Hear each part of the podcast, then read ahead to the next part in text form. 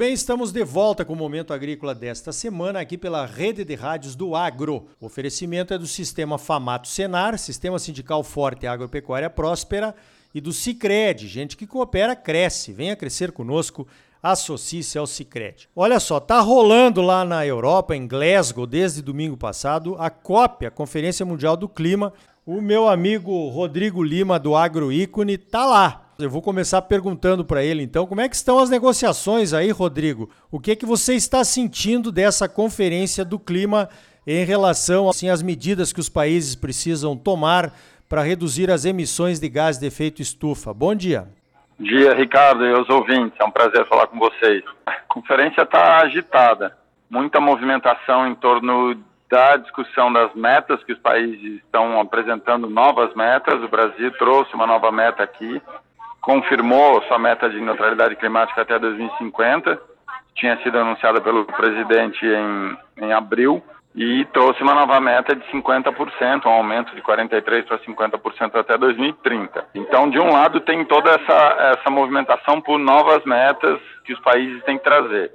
Do outro, e aí já entrando um pouco na, na questão da, da negociação em si, acho que é possível dizer que o tema mais quente da negociação é dinheiro financiamento, porque sem financiamento os países em desenvolvimento e os desenvolvimento relativo ficam de mãos atadas para evoluir nessa agenda aí de adotar novas energias, de adotar boas práticas, de adotar tecnologia e por aí vai. Então, as discussões sobre financiamento são bastante quentes, financiamento público, né, que os países têm que dar 100 bilhões de dólares por ano, tirando né, as, os argumentos de negociação, né, que países puxam para lá e para cá, a agenda de financiamento é sem dúvida alguma, um tema super relevante. É, mercado de carbono é outro ponto importante. E aí eu acho que tem um negócio que é super importante dizer. O Brasil, com a agropecuária, ele traz o ABC+, que foi lançado pelo Ministério da Agricultura, que é um plano fabuloso de desenvolvimento, de inovação, de tecnologia na agropecuária, que traz um resultado de redução de emissões importante para a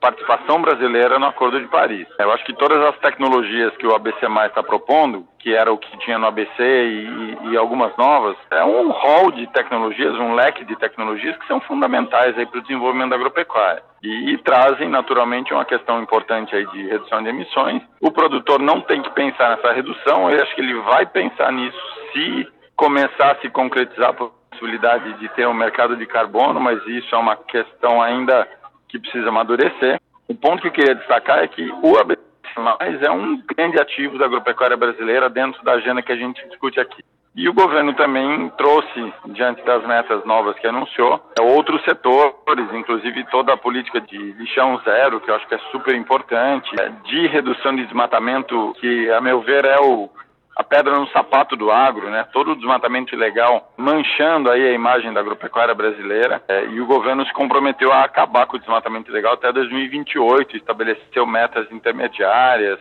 e inclusive assinou uma declaração junto com mais de 100 países para eliminar desmatamento. Essa declaração não é uma decisão da conferência, tá? Ela é uma declaração voluntária de vários países no âmbito da conferência e mostra que o Brasil está engajado em efetivamente atacar esse problema, que é um problema sério, inegavelmente, e que no final das contas acaba manchando aí a imagem da, da agropecuária brasileira. Positivo. Bom, você resumiu bem, né? Eu acho que essa questão, eu concordo em gênero, número e grau com essa questão do desmatamento ilegal aqui do Brasil, né? Uma coisa que nos mancha. Eu estarei chegando aí no domingo, vou participar de um painel uh, representando os produtores do Brasil através da CNA na segunda-feira, que é o Dia da Agricultura, né? E mostrar aí os nossos avanços nos últimos 10 anos com os nossos sistemas intensivos de produção, integração lavoura-pecuária, segunda safra e tudo mais, plantio direto e aquilo aquilo tudo que nós já conhecemos. Agora, Rodrigo, sobre essa questão do dinheiro, essa vai ser minha quarta COP. Em todas elas o Brasil leva coisas a mais, né, do que outros países aí que deveriam também se preocupar. E em todas elas se promete que virá dinheiro para nos ajudar a chegar nas metas que nós pretendemos alcançar. Esse dinheiro nunca vem. Como é que você está vendo isso agora nessa COP? Será que vem esse dinheiro? Não vem? Vão enrolar de novo? Quer dizer, até quando nós vamos ficar oferecendo coisas sem a devida contrapartida, né? É, sem dúvida, Ricardo, isso é um ponto super relevante, tá? É, vamos dividir o dinheiro do dinheiro de financiamento climático, que é dinheiro que os países desenvolvidos têm que pôr na mesa, e o dinheiro de financiamento privado, que é financiamento privado que pode acontecer para financiar a adoção de tecnologias, inovação em vários campos, inclusive na agropecuária. Então vamos começar pelo primeiro. Dentro dessa discussão dos 100 bilhões de dólares por ano, algo precisa começar a acontecer de verdade, porque senão todo o Acordo de Paris fica fragilizado.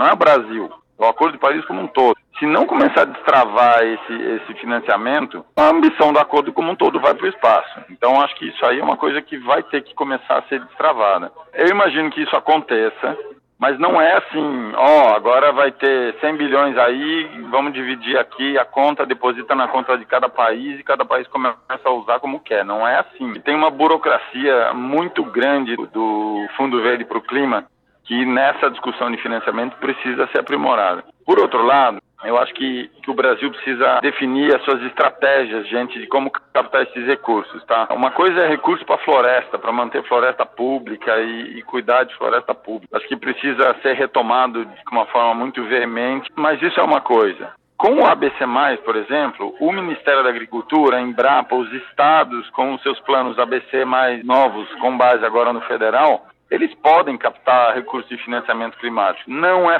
fácil, mas podem. E pode para quê? Para ajudar a fazer assistência técnica, para ajudar a fazer a regularização perante o Código Florestal. Então, é, o financiamento climático não pode ser só para a floresta. Ele tem, que, ele tem que enxergar os outros setores, porque senão a lógica do acordo fica prejudicada. Tá? Quando a gente vai para o financiamento privado, Aí tem, tem anúncios sendo feitos aqui uh, em relação ao financiamento para conter desmatamento, para energias renováveis, por fundo de pensão, os bancos multilaterais. Então, numa conferência como essa, você tem a negociação de um lado, mas você tem uma movimentação enorme de atores aí, de mercado financeiro, de empresas, de sociedade civil, discutindo e trabalhando e apresentando. Então, eu acho que a gente tem, de novo, eu, eu adoro usar o ABC mais como âncora, porque ele é uma política muito ambiciosa. Se todas as tecnologias que estão lá trazem um volume de carbono positivo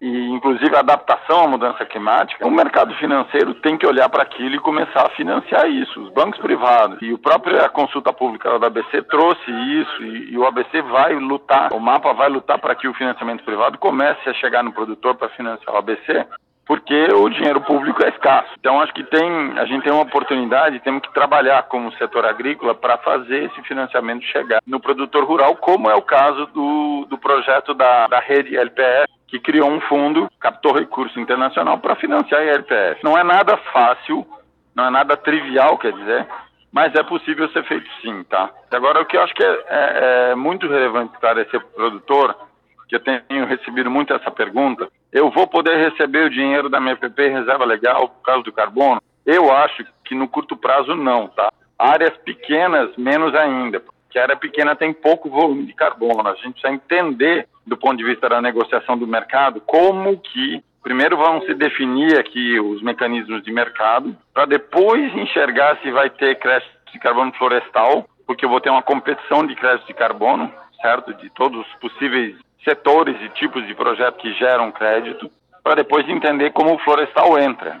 Lembrando que o florestal prioritariamente é projeto de redução de emissões por desmatamento e degradação, que é dinheiro que o governo capta para ajudar a conservar a floresta. Como o governo vai usar esse dinheiro é outra discussão. É, infelizmente, eu, eu não enxergo que existe hoje em escala. O produtor vai começar a receber por sua PP e reserva legal, como previsto pela lei de pagamento de serviços ambientais, porque precisa ter quem financie. Agora, trabalhar por isso é outra coisa, junto com uma cooperativa, com uma empresa de insumos que quer financiar a produção sustentável atrelada à conservação ou à recuperação perante o código, e aí ter um arranjo lá que vai ter algum pagamento por carbono é outra coisa, tá? Mas é diferente de um mercado de carbono onde produtor já, já vai contabilizar lá e, a, o seu estoque de carbono e vai receber o dinheiro. Isso eu entendo que não é fatível, pelo menos no curto prazo. É, muito bem, né? Vamos esperar então o que vai se desenrolar dessas negociações realmente do carbono, que é, eu acho que é a grande expectativa que todos temos desta Conferência Mundial do Clima. Agora eu vi aí, Rodrigo, que os países, e o Brasil incluído, assinaram um protocolo de redução de emissões de metano. Explica isso para nós um pouquinho aqui. Tá, primeiro ponto, Ricardo, isso é um, é um, é um compromisso voluntário, não é um uma decisão da COP26, tá? Não, não, é obrigatório, né? É uma meta dos países signatários, incluindo o Brasil, de reduzir 30% das emissões de metano de forma conjunta. Não significa que cada país vai ter que reduzir 30%. É, reconhece que a é, emissão de metano é energia resíduos de agropecuária. No Brasil, a gente tem emissão de metano na pecuária, sim, mas não é só a pecuária que emite. Você tem, você tem outras fontes de emissão de metano. E eu acho que na pecuária, por um lado, a gente está acolhido pelo ABC, quando você fala de intensificação, de melhorar a pastagem. Quanto menos tempo você demorar para terminar um animal, você emite menos metano. Por outro lado, tem a questão de quais tecnologias existem para eu reduzir metano na pecuária, como, por exemplo, alguns aditivos na alimentação, alguns tipos de capim e até uma, entre aspas, fazer uma vacina que já, que já se tem aí pesquisas no exterior. Então, é, eu acho que a gente tem um dever aí dentro do país de voltar e se organizar com, com o Ministério da Agricultura e com o Comitê Interministerial de Mudança do Clima para ver como que o Brasil vai contabilizar e vai trazer informações, porque a, a pecuária brasileira está avançando muito e tem casos super importantes para mostrar. Agora, o produtor pode ficar tranquilo que não se trata de uma meta que ele agora vai reduzir 30% do rebanho. Em momento algum, isso está escrito no, na, na declaração que inclusive não fala nada de redução de carne, de consumo de carne e redução de produção. Muito bem, eu conversei então com o Rodrigo Lima, diretor do Agroícone, direto lá da Conferência Mundial do Clima em Glasgow. E estaremos juntos na segunda-feira, com certeza com maiores informações sobre o que está acontecendo por lá e os prováveis impactos que isso terá na agropecuária brasileira. Rodrigo, parabéns pelo teu trabalho aí e muito obrigado pela tua participação aqui no Momento Agrícola. Ricardo, eu que agradeço, sempre à disposição e aguardo tua chegada aí na, no domingo. Boa viagem para você. Então tá aí. Olha, essas decisões de governos e da iniciativa privada nas conferências do clima acabam afetando os produtores rurais de todos os países. Precisamos estar atentos para que as promessas e resoluções da conferência não virem custos desnecessários para o agro brasileiro, que é um dos mais visados e vigiados do mundo. A nossa narrativa tem que mudar para que a nossa imagem mude. E isso passa pelo desmatamento ilegal zero. Vamos ver se agora vai, né? No próximo bloco, o mercado da soja e a China andam de mãos dadas. Como isso afeta as nossas decisões de venda da produção, de compra de insumos e de plantio? Entender a lógica da China para tomar decisões melhores e aumentar a nossa lucratividade é fundamental. O nosso entrevistado é o professor Lione Severo, da Sim Consult, que trabalhou lá na China do lado comprador do balcão e agora tenta ajudar produtores brasileiros com o seu conhecimento. Sicredi é mais do que um banco, é uma cooperativa de crédito e gente que coopera cresce. Então, venha crescer conosco, associe-se ao Sicredi. Sistema Famato Senar, mobilização total para garantir um agro cada vez mais forte em Mato Grosso é bom para os produtores, mas é muito melhor para o nosso estado e para a nossa população. Não saia daí, voltamos já com mais momento agrícola para você.